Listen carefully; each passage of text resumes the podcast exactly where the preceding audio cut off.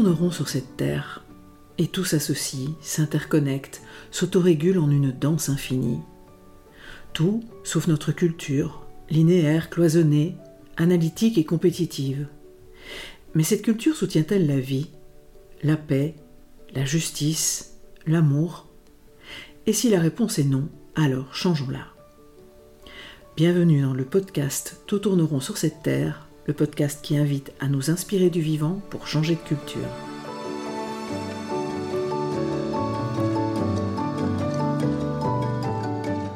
Je suis Marine Simon, grande amoureuse du vivant et facilitatrice en intelligence collective et gouvernance participative. Je suis aussi l'auteur de l'ouvrage collectif Tout tourneront sur cette terre, nous sommes les seuls à l'ignorer.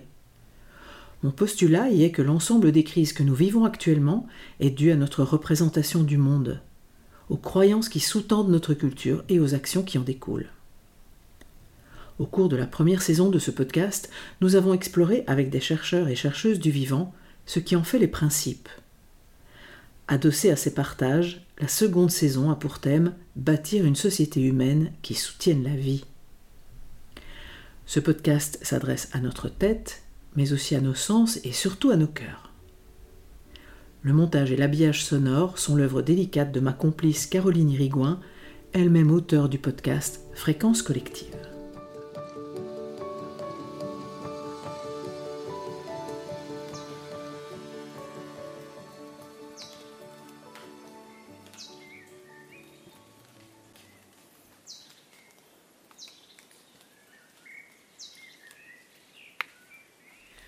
Dans l'épisode du mois dernier, nous avons fait nos premiers pas en permaculture avec Joseph Chauffret, jardinier passionné et passionnant. Nous y avons découvert comment Bill Mollison et David Holmgren, fondateurs de la permaculture, nous proposent de prendre soin de la terre et de l'ensemble des espèces dont la nôtre, et comment Joseph la met en pratique.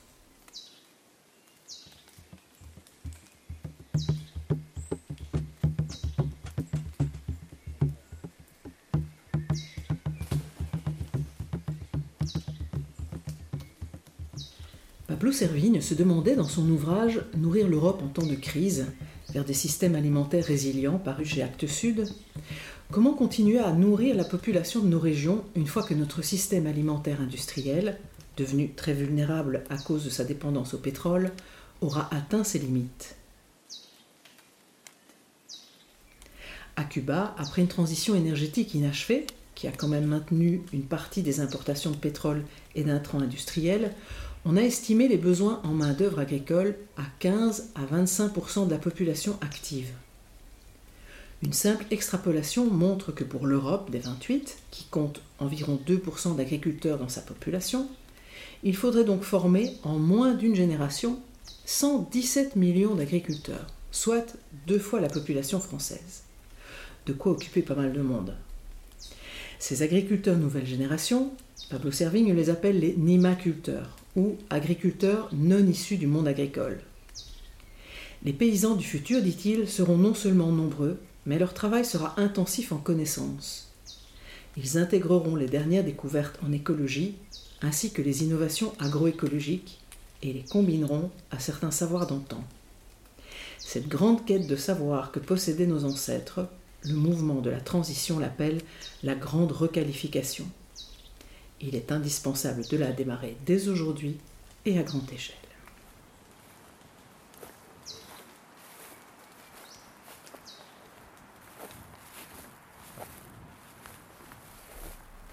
J'ai le plaisir d'accueillir pour ce nouvel épisode Perrine Hervé Gruyé, cofondatrice de la ferme du Bec et Loin, consultante, formatrice, conférencière en agroécologie et permaculture. Nous resterons avec elle sur le sujet de l'agroécologie, comme évoqué à l'épisode précédent, mais en changeant d'échelle. Bonjour Perrine. Bonjour Marine. Perrine, d'où as-tu envie de parler, de nous parler là aujourd'hui? De quel endroit de toi, de quel vécu, de quel moment dans ta vie?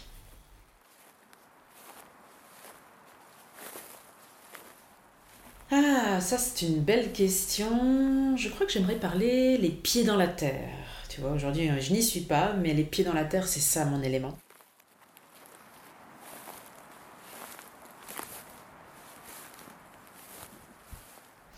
c'est comme ça que j'arrive à exprimer le mieux qui je suis, ce que j'ai découvert que j'étais euh, après toutes ces années de pratique de, de l'agriculture.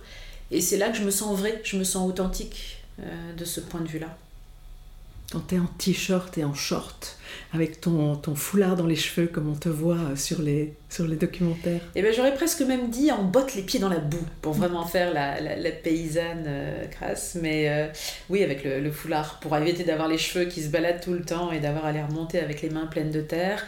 Mais cette cette espèce de fusion avec le vivant, avec la terre, que je n'osais pas hein, toucher euh, à main nue au tout début, que je trouvais sale, bien évidemment. Mais aujourd'hui, j'ai l'impression d'être euh, d'être en osmose, en fusion avec cette terre. je l'ai été pendant des années, puisqu'aujourd'hui je ne suis plus paysanne pour quelque temps, pas trop longtemps j'espère.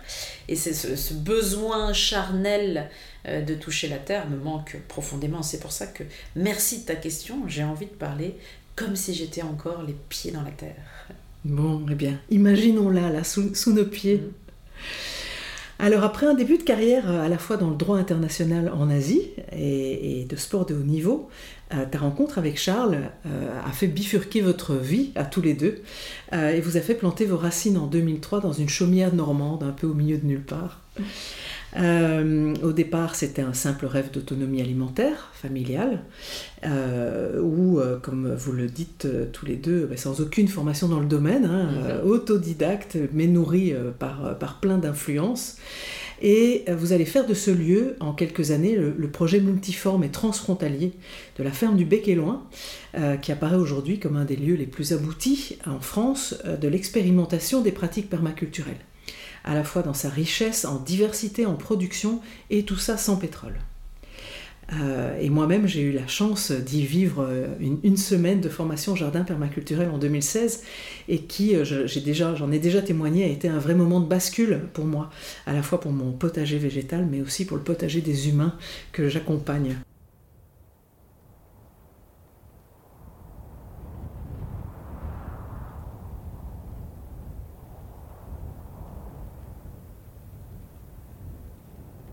Et du coup, presque 20 ans après, euh, c'est même pas presque 20 ans, c'est 20 ans après, qu'est-ce que tu as envie d'en dire?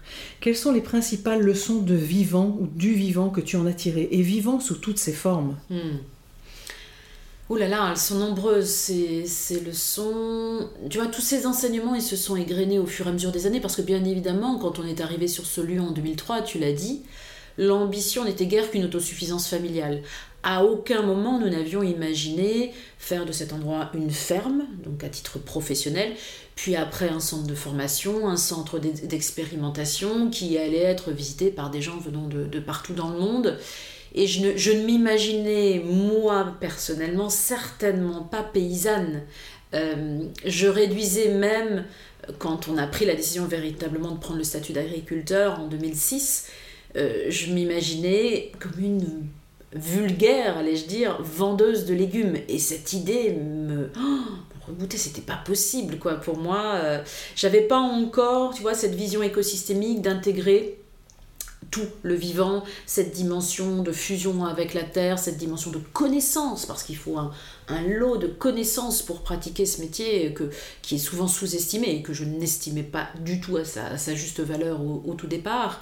Et puis petit à petit, c'est le vivant justement qui m'a emmené vers la compréhension d'un écosystème, parce que qu'est-ce qu'un écosystème? On l'a peut-être vu euh, tous euh, à l'école, on a peut-être une vague idée de ce que ça peut être, mais le fait de, travailler dans l'écosystème, de vivre en symbiose et d'être en coopération permanente avec lui, c'est une autre histoire. Hein. Et de le voir en fait s'étoffer sous, sous, sous, ses propres yeux au fur et à mesure des années, je dois avouer que ça a quelque chose de l'ordre un peu du, du magique sans sans enlever mes pieds de bien ancrés dans la terre, là, comme on a dit qu'il devait être, parce que on sait qu'il peut y avoir un petit côté fantasmé de ce métier de temps en temps. Or, c'est un métier de passion, certes, mais difficile. Euh, duquel on a du mal à vivre aujourd'hui encore en France. Hein. Donc il faut raison garder et se dire que c'est certes un métier difficile, mais juste absolument passionnant. Tu travailles avec le vivant, donc bien évidemment tu n'as de contrôle sur rien. Donc là aussi, ce lâcher prise permanent euh, à te dire oui, j'initie des actions, je les mets en place, mais à aucun moment je n'ai le contrôle sur le résultat. Donc ça, en tant qu'être humain, dans nos sociétés où on est presque tous dans des obligations de résultats, c'est très très compliqué. Et puis faire confiance à quelqu'un d'autre, à quelque chose de plus grand que toi, c'est compliqué aussi. Euh, au quotidien, dès lors qu'en plus tu en attends un retour économique, tu attends de faire vivre ta famille avec ça. Hein. Donc cette écoute du vivant, cette, cette danse avec le vivant, ça a été à la fois, je pense, la chose la plus merveilleuse que j'ai vécue, mais aussi la plus difficile.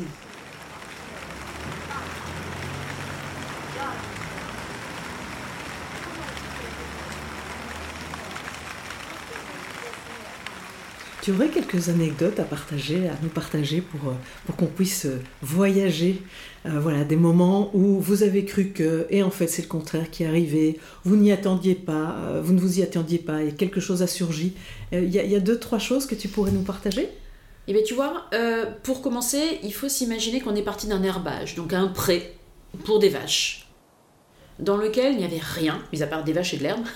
Donc les vaches sont parties quand l'agriculteur précédent nous a revendu ce prêt. Il restait bien quelques arbres euh, aux, confins de, de cet herbage, mais pas grand-chose au final. Et on a fait un design, comme on dit en permaculture, hein. il faut effectuer la conception du lieu. On ne connaissait pas la permaculture encore quand on s'est installé en 2006, on l'a découvert qu'en 2008, mais rien que le bon sens fait que bah, tu commences à aménager des chemins, tu décides de mettre ta serre à cet endroit-là, le poulailler à cet endroit-là, de creuser une mare ici, de planter des arbres là. Et rien que ça, voir petit à petit, parce que tu creuses un trou qui se remplit d'eau, voir la vie arriver, les grenouilles, tu sais pas d'où elles viennent, mais elles arrivent, les algues, c'est pareil, les canards, etc., etc. Toute cette magie, en fait, du vivant qui vient recoloniser un milieu qu'il n'habitait plus, déjà ça, c'est une expérience que moi j'ai eu la chance de faire chaque printemps. Je dis chaque printemps parce que c'est peut-être plus évident encore au printemps qu'à d'autres saisons, mais vraiment l'espèce de, gestation et croissance de ce milieu, de cet écosystème d'année en année, c'est comme un enfant que tu vois grandir et que tu accompagnes. C'est ça en fait. Et ça, ça a été magique. Donc des anecdotes, des anecdotes il, y en aurait, il y en aurait des milliers, mais euh, pour en donner une un peu plus précise sur le, lâcher prise, par exemple, et le fait que le vivant décide de là où il veut en fonction de ce que toi tu as pensé, euh, il y a l'anecdote toute bête qu'une fois, dans une de nos forêts jardins, la plus ancienne forêt jardin qu'on avait installée, j'avais planté un arbre épineux. Et il était au bord du chemin, mais selon mon design, selon mes calculs, il avait suffisamment de lumière pour euh, s'épanouir et euh, ne pas venir griffer les gens qui empruntaient le chemin. Et puis, j'avais oublié de tabler sur la croissance des arbres du voisin, le voisin qui entretenait ses arbres comme à l'ancienne, c'est-à-dire en, trogne, c'est-à-dire on coupe très bas et puis tous les 7 ans on vient couper ce qui a, ce qui a rechippé, comme on dit, ce qui a repoussé. Et moi, j'avais implanté ma forêt jardin à une époque où lui avait tout taillé, donc j'avais beaucoup de, lumière sur cet épineux. Puis petit à petit, l'arbre du voisin a grandi, générant une ombre portée forte sur mon épineux tout près de mon chemin. Et celui-ci, bah, pour aller chercher la lumière, il a commencé à pencher, donc il a, il a opéré sa croissance en se penchant, et en se penchant bien évidemment sur le chemin. Et là, c'est un exemple béabesque, hein, mais tu te dis, bon, qu'est-ce que je fais? J'ai mon arbre qui est en pleine croissance, qui se porte super bien, mais il s'est penché pour aller chercher la lumière. De coup, il envahit le chemin, comme il est épineux, je vais pas me risquer à emprunter ce, chemin. Bah, bien évidemment, je vais pas abattre l'arbre. Je vais pas l'obliger en le taillant, le retaillant, le retaillant à aller chercher euh, ailleurs. C'est moi qui fais une erreur de conception, entre gros guillemets. Bah, c'est tout simplement moi qui vais dévier le chemin. C'est tout bête, mais comme image, même par rapport à la vie, je trouve que c'est énorme.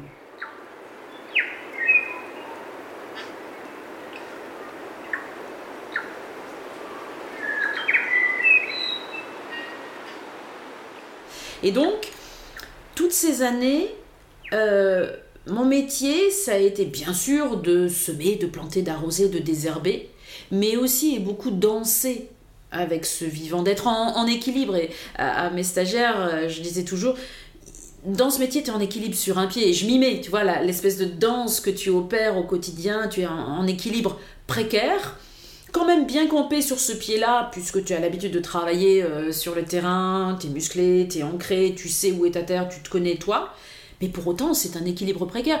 Et chaque jour, tu dois être prêt, tu dois avoir suffisamment de souplesse pour te dire je vais changer, je vais euh, prendre une, une, direction différente parce que la nature, parce que la météo, parce que le sol, parce que les limaces, parce que ceci, parce que cela. Et donc une adaptabilité, une souplesse qui font que, effectivement, tu danses avec le vivant.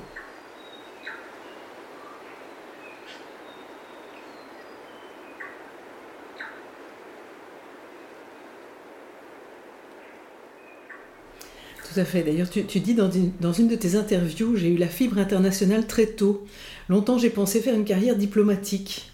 J'ai choisi le droit pour ça, européen d'abord, puis international. Mais en fait, je me dis que tu as poursuivi, mais pas à l'international, mais tu fais de la diplomatie interespèce, interspécifique, non? Je sais même pas si c'est moi qui, qui, qui œuvre finalement. Euh, on est dans de l'intelligence collective. Hein. Quand tu es avec le vivant, euh, est-ce que c'est moi qui dis à l'arbre, euh, bah tu dois, tu dois être gentil avec, je ne sais pas moi, les choux qui sont implantés à tes pieds pour pouvoir les faire pousser. Tout ça, ça s'opère naturellement. Et moi, je suis un des éléments de, l'écosystème.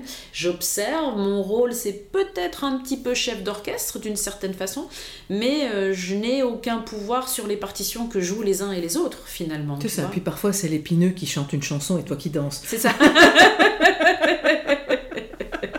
Je chante aussi après. Aïe aïe aïe Et puis moi, ce qui me, ce qui me touche, mais chaque fois, hein, euh, chaque fois euh, quand je le partage, quand j'entends, euh, c'est, à quel point tu témoignes que finalement, pour faire revenir le vivant, il suffit de tirer sur le fil du vivant, il suffit de réinstaller du vivant, et, et en fait, il vient derrière, quoi. C'est pas, c'est voilà, là où nous sommes dans une culture du contrôle, de la prédiction, de des objectifs à atteindre mais en fait on voit effectivement que, que c'est une danse, un appel, un dialogue, et qu'il suffit de démarrer pour que ça suive.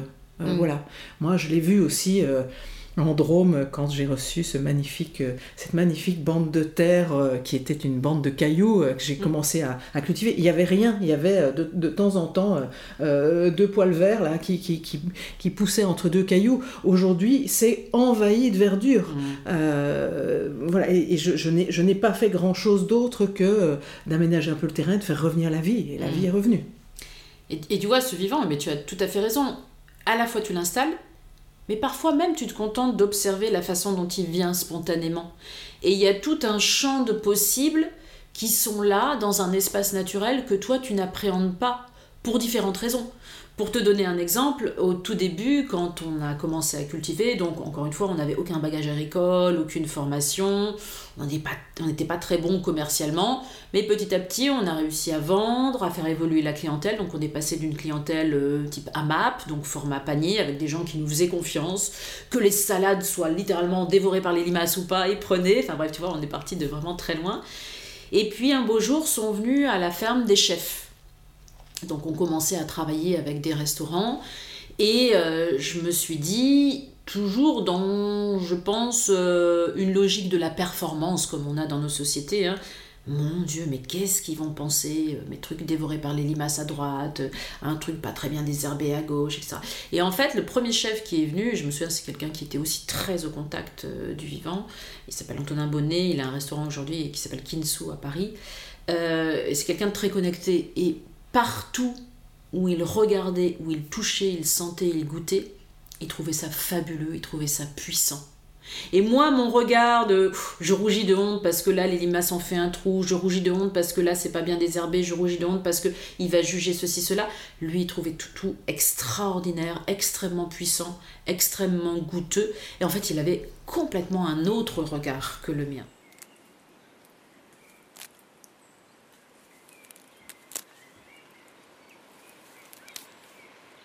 Et son regard, c'était juste cette connexion au vivant, lui, par le biais du goût, et donc de cette intensité gustative que, que, lui recherchait.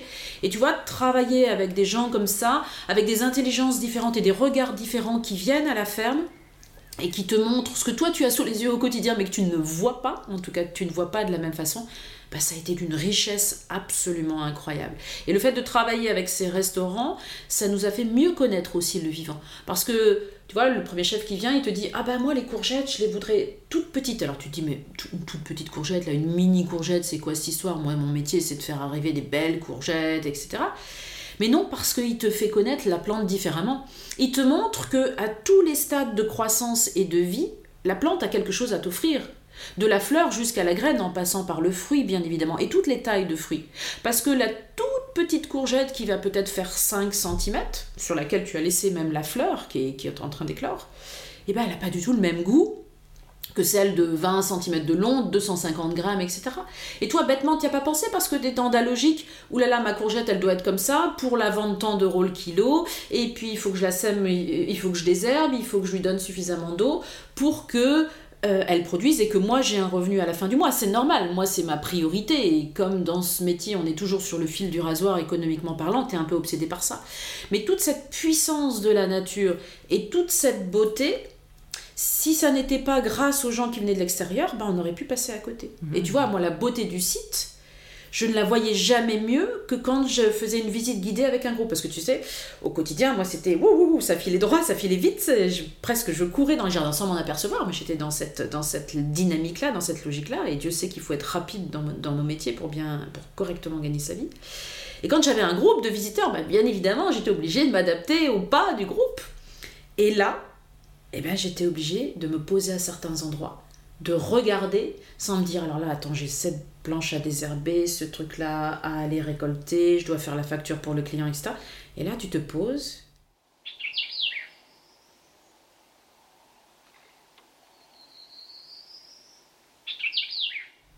Et tu te dis, ah waouh, quand même, c'est beau.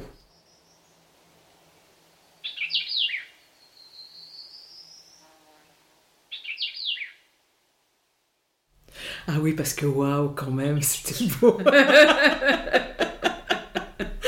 Je peux vraiment en attester à la fois euh, mais c'était beau pour moi, euh, pour moi sur, à, plein de, à plein de plans. C'était, c'était beau esthétiquement, c'était, mm. c'était euh, dans, dans l'aménagement, dans la manière dont les parcelles euh, étaient distribuées sur le, sur le territoire, les fleurs, mais c'était beau de vie en fait. Ça, mm. ça sentait effectivement un vivant mm.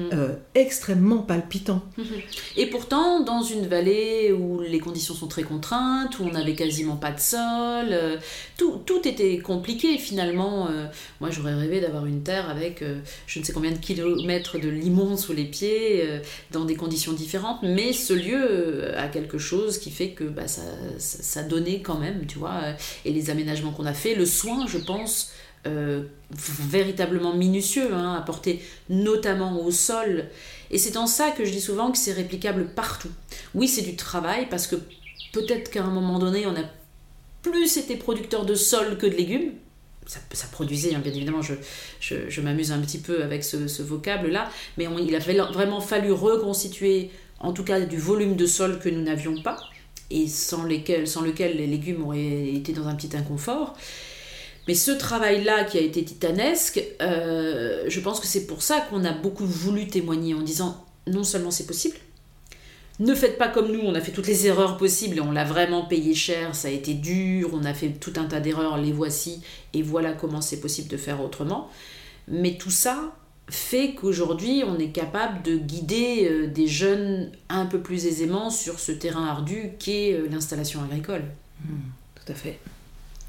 Et donc, en fait, euh, bâtir une société humaine qui soutienne la vie, qui est le thème de cette seconde saison du podcast, dans le domaine de l'agriculture et de l'alimentation, ben, ce serait finalement relever un triple défi euh, sur lequel nos modèles agricoles conventionnels sont, il me semble, à l'échec, qui serait soutenir la vie des humains par le biais de la production d'aliments, mmh. ça, voilà, mais pas seulement quantitativement, qualitativement aussi, sans poison, et puis soutenir la vie de ce qui permet la vie. En fait, c'est ça qui n'est jamais pris dans la boucle, c'est soutenir la vie de la biosphère, de la Terre, de l'ensemble des espèces et règnes qui concourent à créer et à réguler le vivant. Et ça, c'est la grande oubliée, évidemment. Et en fait, c'est ça, c'est ça que tu dis. Et finalement, euh, j'aime toujours les évoquer, hein, les peuples racines, mm. euh, ben, eux aussi mangent. Ah bon? Oui, eux aussi mangent. Et donc, ils ont eux aussi développé des modèles d'agriculture et d'élevage mais d'une façon très différente de la nôtre. Euh, ainsi, on sait aujourd'hui que les peuples d'Amérique du Nord, du Sud, d'Afrique notamment, ont beaucoup modifié les paysages. Euh, ils pratiquaient ce que la permaculture aujourd'hui nomme les forêts-jardins, et je sais que c'est un sujet qui t'intéresse beaucoup aussi, en préservant les milieux tout en faisant le nécessaire pour en tirer parti. Et Kim Pache, euh, dans l'ouvrage de Frédéric Vaningen, Sans une façon de se reconnecter à la nature, paru aux éditions des Arènes, dit qu'en Amérique du Sud, les archéologues ont même découvert au début du siècle que pendant au moins deux millénaires avant leur colonisation par l'homme blanc, les peuples d'Amazonie ont fabriqué un sol très particulier appelé terra preta, une terre noire fertile constituée à l'origine par des déchets végétaux et animaux, des graines, des coquillages, des excréments et des cendres de charbon. Et du coup, une façon d'habiter la terre en symbiose en quelque sorte, et en lui rendant euh, voilà, en travaillant à ce sol, tu as dit, ce travail du sol avait été euh, euh, vraiment important et, fastidieux, mais que c'est bien sûr ça, c'est rendre à celle qui nous nourrit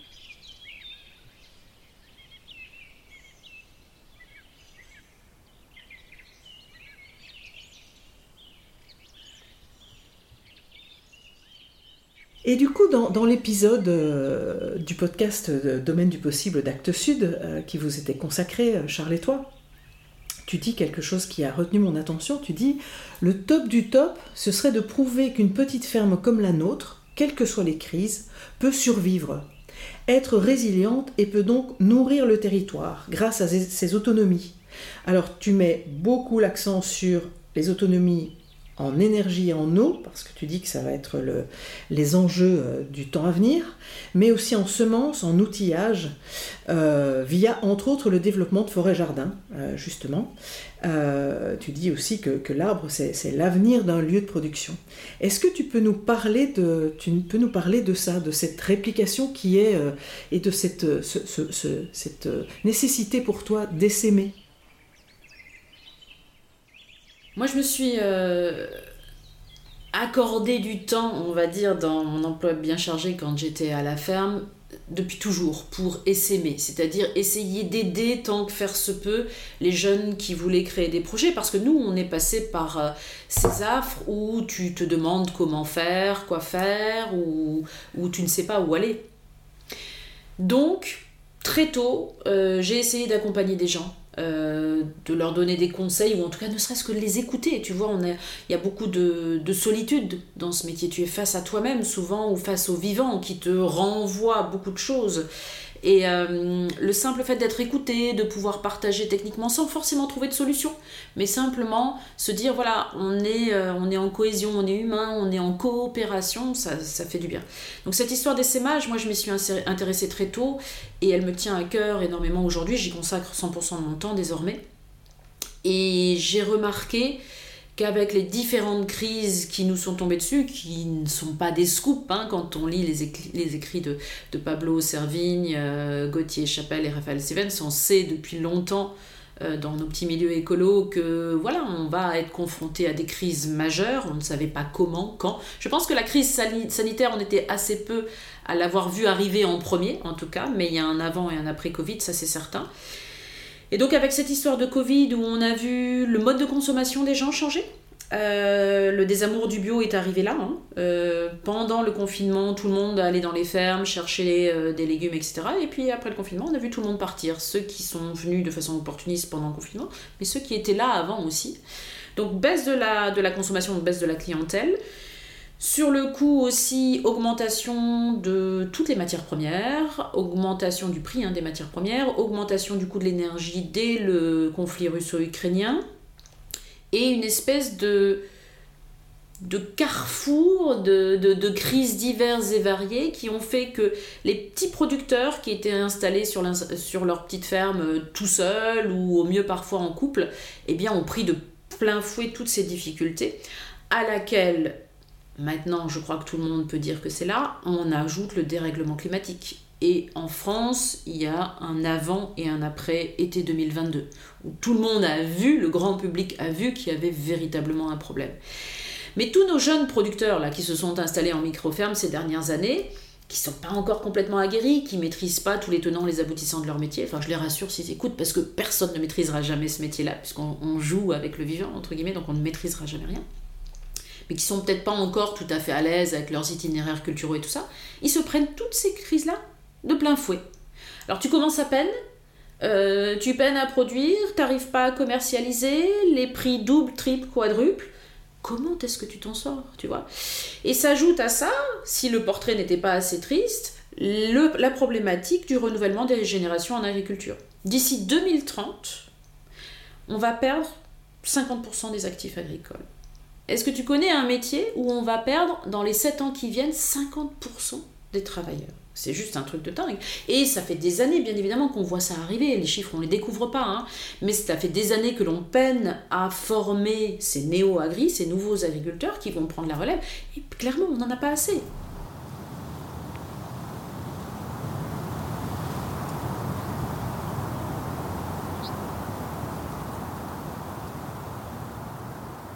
Il y a un de 70 000 agriculteurs par an en France. Tu imagines la chose? Et donc je me dis, aujourd'hui, comment est-ce qu'on peut faire? Parce que la souveraineté alimentaire, clairement, de n'importe quel territoire en France en 2023 est menacée. On importe énormément de nourriture, on est sur des très grandes exploitations qui sont plus forcément des exploitations vivrières, qui sont de l'agriculture de rente, comme on dit, des cultures qui vont pour le pire à l'exportation ou pour le mieux qui suivent juste les cours internationaux et puis on spécule hein, entre guillemets. Et c'est pas une critique que de le dire c'est un fait parce que les agriculteurs sinon ne s'en sortent pas autrement il faut être clair avec ça. Et donc des petites entités vivrières qui vont véritablement nourrir les territoires il n'y en a plus beaucoup pas assez très certainement pour assurer cette autonomie et cette résilience. Et donc il faut les installer. Mais avec tout ce qu'on vient de dire, comment est-ce qu'on pourrait envoyer tout un tas de jeunes, ou de moins jeunes d'ailleurs, dans le mur en leur disant installez-vous et puis euh, vivez euh, avec euh, quasiment pas de moyens économiques, vendez comme vous pouvez et payez vos factures d'énergie le triple ou le quadruple de ce que c'était avant. Donc forte de ce constat, je me suis dit, en fait, il n'y a qu'une seule façon d'installer des fermes qui vont nourrir les territoires demain, c'est l'installation collective. Il n'y a pas d'autre moyen. Seul, c'est trop difficile, surtout seul quand on n'est pas issu du milieu agricole et qu'il faut en plus s'acculturer certainement au lieu dans lequel on est, mais aussi à l'état d'esprit hein, du milieu agricole, c'est une autre planète. C'est trop difficile. Donc pour moi, la seule façon de pérenniser les installations agricoles des nouveaux agriculteurs dans les années à venir, c'est de les installer à plusieurs. Et si tu prends l'équivalent d'une ferme conventionnelle moyenne, ici dans le Grand Ouest, on va être sur 120 hectares, hein, ben moi j'ai envie de dire, ben sur 120 hectares, plutôt que d'avoir un bonhomme, et je dis bien bonhomme, je m'en excuse, mais c'est souvent le cas, c'est souvent un homme, hein, un bonhomme tout seul sur son tracteur, eh bien on installe une dizaine de producteurs. Et sur ces 120 hectares, ces 10 producteurs-là, ils doivent produire essentiellement ce qui arrive en fin de chaîne dans notre assiette. Donc tu peux avoir des maraîchers, tu peux avoir des paysans boulangers, tu peux avoir quelqu'un qui fait de l'œuf de euh, la poule de chair, pardon, euh, de, la poule pondeuse, euh, des plantes aromatiques et médicinales, des fruits, un petit peu de céréales autres que pour le pain, etc., etc. Donc véritablement un écosystème de producteurs de nourriture, appelons-le comme c'est. Mais ces organisations-là, il faut les installer, il faut les sécuriser parce qu'on sait qu'il y a des projets collectifs, hein, c'est pas nouveau, hein, le, modèle coopératif en agriculture, on n'a rien inventé, c'est là depuis des lustres. Avec heure et malheur. Hein, ça a été abandonné pendant euh, un certain nombre d'années à la faveur de la motorisation de l'agriculture, à la faveur de la monétisation de, de l'agriculture. Puis aujourd'hui, on voit de plus en plus de jeunes qui repartent vers les collectifs, mais on voit aussi tous les écueils de ces collectifs pas toujours très bien préparé, avec une vision qui n'est pas toujours commune, qui n'est pas bien arrêtée entre les différents acteurs.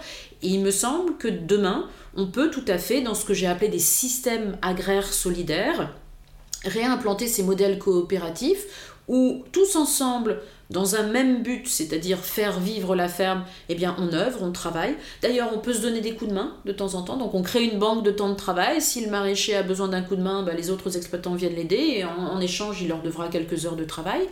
Euh, on crée une mutualisation des coûts on est beaucoup plus fort si on négocie euh, les honoraires d'un comptable par exemple à 10. Euh, c'est plus simple de payer un abonnement internet à 10 qu'à 1, etc., etc. Donc on mutualise beaucoup de choses, on est coopératif, on partage, il peut y avoir des équipements euh, partagés, mutualisés aussi sur, sur la ferme. Et de fait, si tout le monde va dans un même sens, c'est-à-dire la pérennisation de l'exploitation, la pérennisation du vivant et la pérennisation de la performance économique de l'entité globale, eh bien je pense qu'on peut arriver à des résultats très intéressants. Mais seuls les agriculteurs n'auront pas la possibilité de s'organiser et de le faire spontanément, en tout cas au départ. Donc je crois beaucoup au fait de les accompagner juridiquement, euh, comptablement, mais aussi et surtout humainement en, les aidant par un accompagnement à la gouvernance, euh, par exemple, qui me semble être la clé, et de ce que disent ceux qui s'y sont essayés, souvent le point d'achoppement des projets collectifs. Absolument. Et ça, dernièrement, alors tu me l'avais dit, je l'ai entendu euh, dans la bouche d'autres personnes, euh, qu'effectivement 85% des collectifs qui se formeraient euh, euh, s'effondreraient dans les, dans les six premiers mois ou les deux premières années.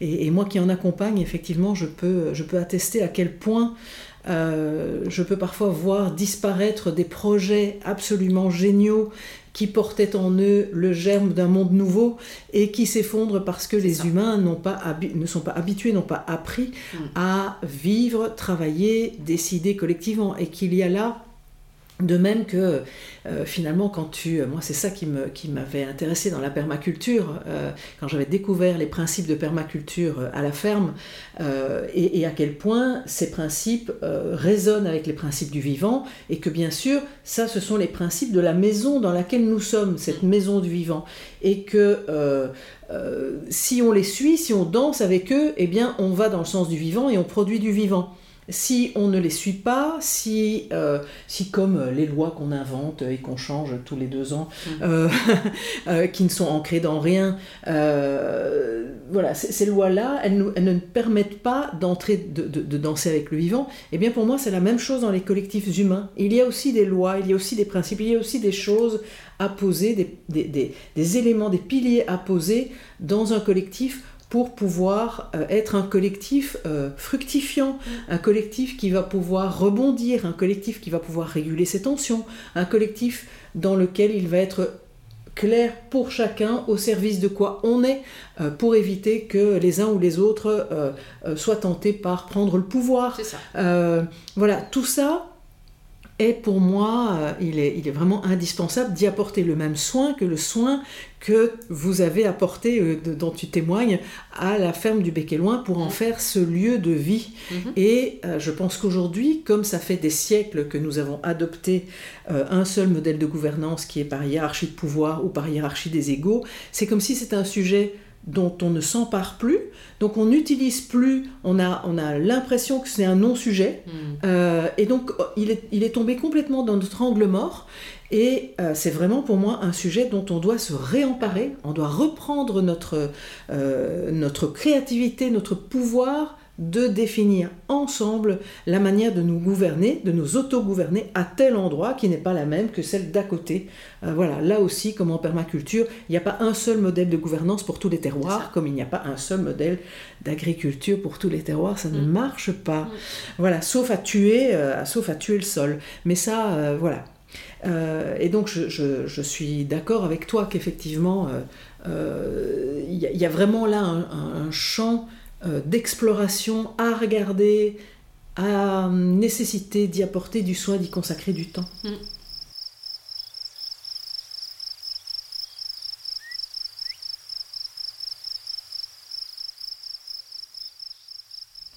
Donc tu as dit que d'ici 2030, 50% des agriculteurs partiraient à la retraite. Mm-hmm. Et du coup, euh, qu'est-ce qu'on fait pour assurer la souveraineté alimentaire si euh, la moitié effectivement de, nos producteurs euh, disparaissent, si ces fermes se vident, si ces fermes euh, ne fonctionnent plus, euh, ne produisent plus Mais c'est toute la question. Et figure-toi que cette question, au niveau du grand public, elle commence à émerger, mais les politiques, si on y regarde bien, se la posent depuis des années. Ils ont d'ailleurs créé un dispositif qui s'appelle les plans alimentaires territoriaux, pour essayer de voir à l'échelle de chacun des territoires, alors eux ont choisi l'intercommunalité, mais pour voir à l'échelle de ces intercommunalités comment est-ce qu'on pourrait s'assurer qu'on va continuer à fournir de la nourriture pour tous les habitants de ce fameux territoire euh, à l'horizon 2030 et, bien évidemment après? Et ce questionnement, il est très fort. Donc moi, ce que, ce que je propose avec les systèmes agraires solidaires, encore une fois, c'est d'avoir une modélisation. Alors le mot modélisation est jamais bon parce que les gens ont tendance à comprendre qu'on va euh, fomenter un espèce de, d'exemple euh, super génial, euh, à 100% idéal, etc. Chose qui n'est pas le cas, parce que, encore une fois, il n'y aura jamais de ferme idéale. Donc on, on aurait un espèce, une espèce de modélisation en disant, voilà, voilà des grandes règles. Voilà des méta-règles, comme on dit, un cadre, et ce cadre, il est transposable partout. Charge à ceux qui veulent s'emparer de ce cadre d'y intégrer ce qu'ils veulent comme technique de culture, comme type de culture, comme façon de fonctionner, etc. Donc le but, ce serait de modéliser ces systèmes agricoles solidaires et se dire, bah tiens, à l'échelle d'un territoire, ça marche comment? Donc est-ce qu'une ferme de 120 hectares, puisque c'est l'exemple que moi j'ai choisi, ça nourrit par exemple une petite ville de 2000 habitants? Est-ce que c'est suffisant? Donc tu vois, on pourrait faire l'essai. Le but, c'est véritablement de remettre cette production de nourriture là où elle devrait être, c'est-à-dire en priorité en termes d'activité économique, en termes de soucis de fonctionnement de la société, et moi j'aime cette expression qui est il faudrait remettre la ferme au milieu du village, tu vois.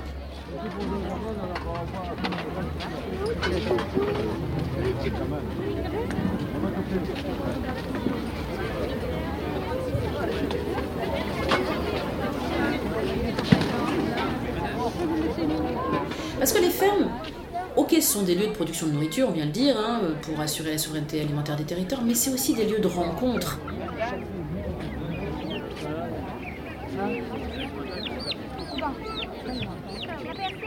C'est aussi des lieux où tu peux avoir des artisans qui viennent travailler ou discuter avec les agricultures.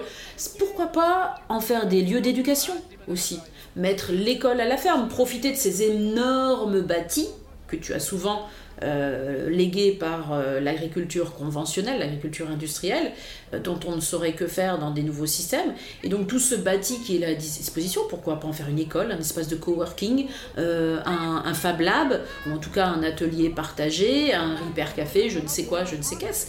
Et remettre de la vie, de la dynamique sociale, humaine et économique au cœur des territoires.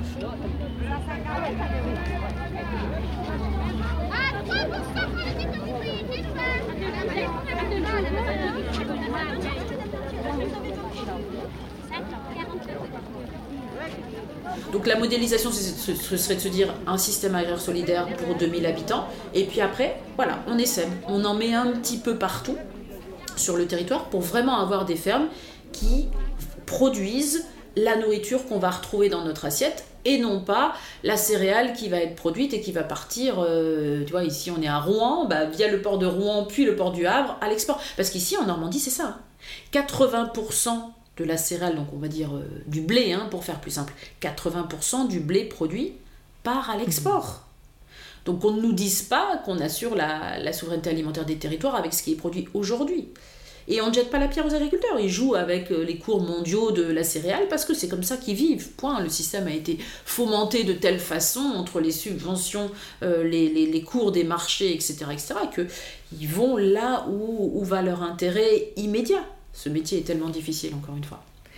Et du coup, par rapport à ce projet, qu'est-ce que tu, euh, qu'est-ce que tu repères aujourd'hui comme levier d'action et puis comme contrainte, comme, difficulté éventuelle à, à le mettre en place? On va commencer par les difficultés, ça va être très simple. Mais euh, tous ceux qui veulent s'installer en agriculture ont la même, c'est l'accès au foncier. C'est paradoxal parce que, tu vois, j'ai dit tout à l'heure, la moitié des actifs vont partir à la retraite. Ça veut dire qu'il y a des fermes qui vont se libérer. Mais qu'est-ce qui se passe par rapport à ce foncier agricole? On a très souvent une prédation très forte de gros investisseurs qui ont qu'une seule envie, c'est d'agglomérer plein de petites fermes, en faire des méga fermes qui n'ont plus guère le nom de ferme, hein. c'est vraiment pour le coup des exploitations agricoles sur lesquelles on met peut-être un responsable et puis surtout on fait intervenir une entreprise de travaux agricoles. Donc si tu veux ce lien avec le vivant, ce lien avec la terre, on le perd complètement. Non seulement l'agriculteur euh, n'a plus que le titre et il est déconnecté de ce qui se passe dans ses champs. Mais les champs sont encore plus déconnectés de la production de nourriture qu'il faudrait apporter aux citoyens. Donc on perd toute cette réalité, toute cette connexion au vivant. Alors qu'on n'a qu'un seul besoin, c'est de reconnecter les humains avec le vivant et notamment avec une nourriture digne de ce nom, une nourriture brute qui t'apporte des minéraux, qui t'apporte des vitamines, qui t'apporte la santé, qui t'apporte la forme, etc., etc. Et comme tu le disais, euh, si effectivement ces lieux sont aussi des lieux de vie où les personnes peuvent venir, où il y a une école, où, euh, où des personnes peuvent, euh, des, des, des, des coworking, etc. Mm. Mais là aussi, on recrée de la diversité, on recrée de la rencontre, on recrée du vivant, alors qu'effectivement, ces fermes, ces mégalo-fermes là, sont dans de la monoculture à tous les niveaux. Voilà, tout ce qui est mono est anti-écosystème. Donc dans un écosystème, plus tu as de diversité, mieux ça fonctionne. Et j'adorerais qu'on applique cette règle, qui est une règle de permaculture, est une règle de la pensée écosystémique et de l'écosystème en lui-même, hein. il faudrait qu'on l'applique à la société plus il y a de diversité, mieux ça fonctionne. Qu'on se le dise. Absolument. Et en coopération, c'est quelque chose que moi j'observe aussi. Mm. C'est que plus un groupe est hétérogène mm. et plus il coopère, plus il y a dans un groupe de l'homogénéité entre les membres et plus il y a de la compétition. C'est vrai dans le vivant aussi. Hein. Euh, on voit bien que le vivant fonctionne globalement plutôt sur de la coopération et des symbioses mm. et que l'endroit où il y a de la compétition, c'est plutôt à l'intérieur d'une espèce entre individus qui ont les mêmes besoins. Voilà. Mais en même temps, c'est vrai que pour nous, euh, ça veut dire faire avec le différent, faire avec l'autre autre, mm. faire avec celui qui ne pense pas comme moi, faire avec celui qui... Euh, voilà, c'est tellement plus... Euh, plus, plus, plus doux d'être entre soi, hein. l'entre-soi qui fait qu'on est bien d'accord sur plein de choses. Eh bien non, vraiment, ça c'est vraiment quelque chose que j'encourage aussi dans les collectifs, c'est d'oser aller chercher, d'oser intégrer et aller chercher celui qui est différent, qui va apporter une nouvelle parce que c'est là que la coopération va s'installer beaucoup mieux. C'est exactement ça, et c'est vraiment un principe de l'écosystème. Dans, dans l'écosystème, on observe deux grands loops, comme on dit, deux grandes boucles. Premièrement, il y a la boucle de la confiance. Si deux sujets, si on prend par exemple la forêt-jardin dont tu parlais tout à l'heure, si deux sujets sont en confiance, j'ai par exemple mon cerisier au, pied duquel je vais installer, euh, je sais pas moi, un petit trèfle qui va être fixateur d'azote, qui va nourrir le cerisier. Bah, s'il y a de la confiance dans ces deux éléments-là, s'ils savent que mutuellement ils s'apportent des choses, ils sont pas en compétition, ils produisent pas du tout la même chose, ils n'ont pas du tout les mêmes caractéristiques, que ce soit physique, chimique, etc. Donc s'ils sont en confiance, ils vont travailler ensemble dans un intérêt qui va être commun. Et puis à un moment donné, dans la confiance va s'établir une espèce de... Euh, comment dire De compétition à nouveau. Parce que quand on, est en confiance et qu'on travaille ensemble, on trouve quelque chose. Ou en tout cas, on atteint un but. Et quand on atteint ce but, très souvent, c'est un peu le plus fort qui tire la quintessence de ce but. Mais le plus faible, entre guillemets, celui qui n'en a pas tiré tous les bénéfices, il a envie de continuer parce que lui, il a quand même grandi, il a, a quand même profité un petit peu. Donc on est dans une espèce de coopétition, coopération, coopétition qu'on voit très bien opérer dans les écosystèmes. Et je te dis, la forêt-jardin, c'est le meilleur exemple de ça. Et quand tu as bouclé cette première boucle de la confiance, tu as quoi? Tu as la boucle de l'apprentissage qu'on pourrait dire aussi être la boucle de l'innovation. Si tu es en confiance, tu avances, tu avances, tu avances, tu avances. Donc comme tu avances, tu innoves, tu apprends. Et donc, encore une fois, c'est un cercle vertueux. Tout le monde bénéficie de cette innovation, de cet apprentissage. C'est, tu vois, cette allégorie, je viens de la faire sur la forêt-jardin, on l'appliquerait à n'importe quelle entreprise, que ce serait vrai également. Absolument, mais ce n'est pas comme ça que dans notre culture cloisonnée, compétitive, où on aime garder son savoir pour soi. Voilà, mais, mais, mais ça va changer, Bérine, ça va changer. Je le pense aussi. Alors, tu as dernièrement aussi euh, eu euh, une idée que tu as, envie de, tu as eu envie de, de lancer là dans l'univers. Euh, est-ce que tu veux nous en parler Alors, parce que là, on était effectivement sur, euh, sur des projets euh, voilà, qui concernent le, le, monde agricole, même si c'est même s'il est fait de, de nimaculteurs. voilà, mais, mais, quelque chose qui pourrait concerner chacun, chacune, nos auditrices, nos auditeurs. Là, est-ce que tu veux en parler pour pour clore notre échange. Ben oui, tu vois, à l'instant, on parlait d'entreprise et ça fait un petit peu lien parce que quand j'ai parlé de ce malheureux constat de l'état de l'agriculture en France, alors je parle de la France, mais on pourrait mettre d'autres noms de pays à la place. Hein, euh, à peu de choses près, malheureusement, tout le monde est un peu logé à la même enseigne. Euh, tu vois, toutes ces crises qui ont impacté les agriculteurs, se rajoute à celle-là aussi une espèce de fossé qui s'est creusé au fur et à mesure des années dans notre société.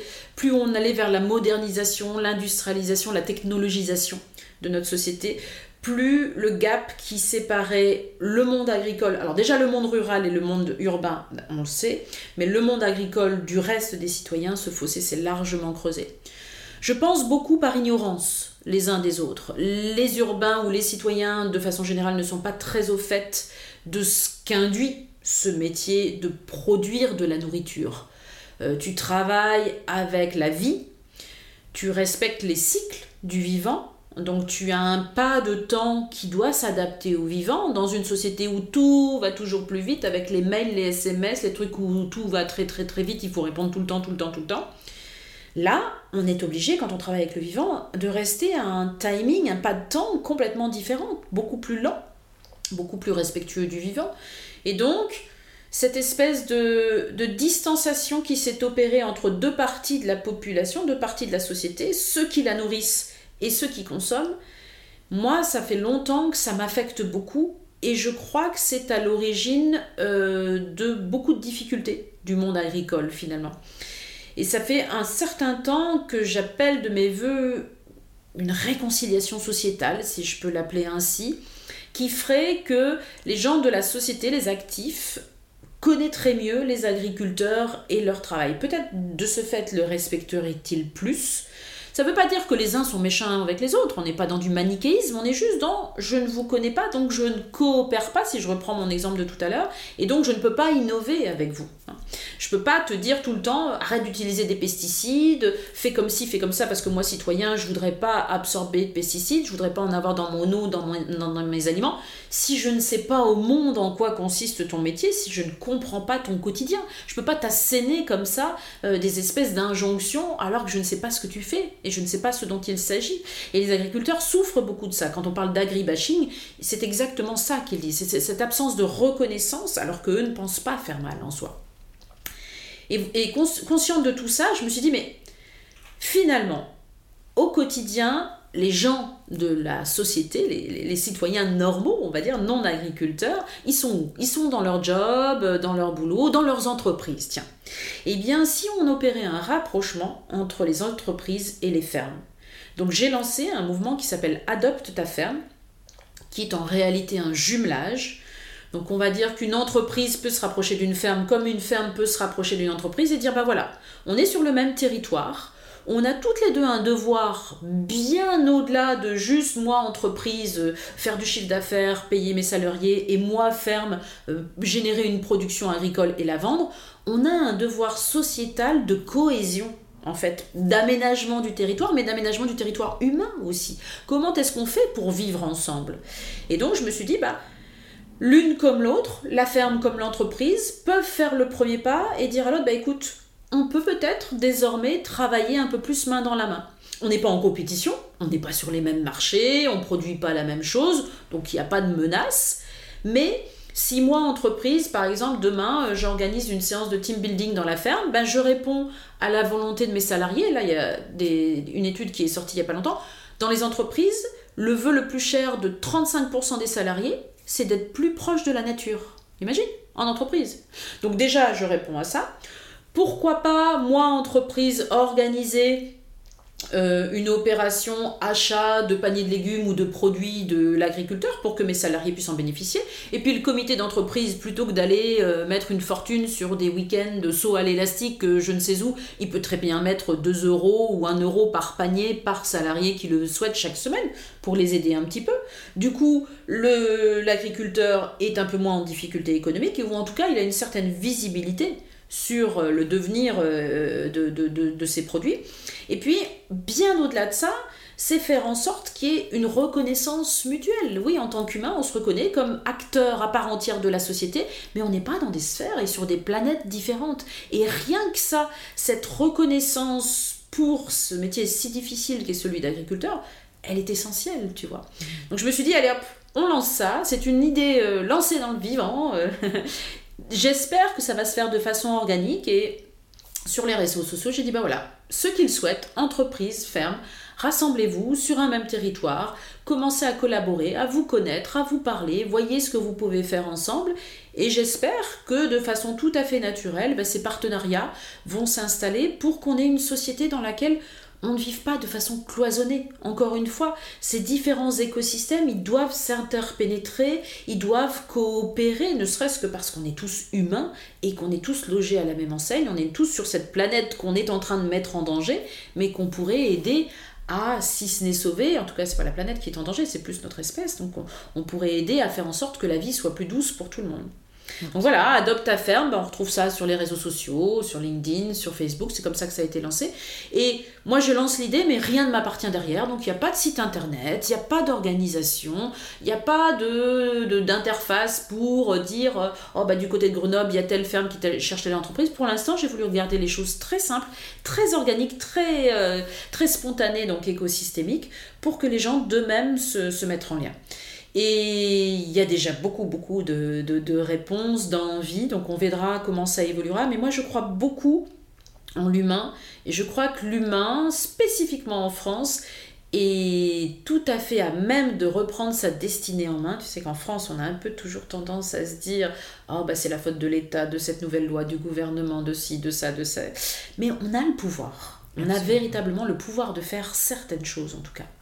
Moi aussi, je pense que nous sommes celles et ceux que nous attendons pour faire naître une nouvelle culture qui soutiendrait la vie. Merci Perrine. Merci à toi Marine. Merci les auditrices, les auditeurs. À bientôt. Enfin.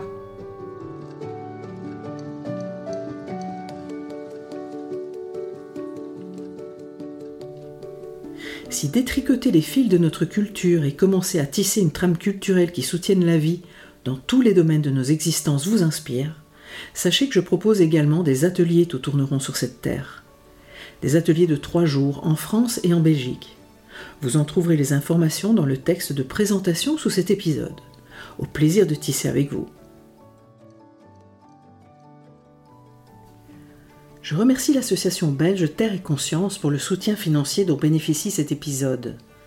Terre et Conscience est une école de la Terre qui propose au travers d'un large programme de formation, d'ateliers, de rencontres, de renforcer notre lien à la nature, à la terre et au vivant, afin de participer au projet de transformation du monde.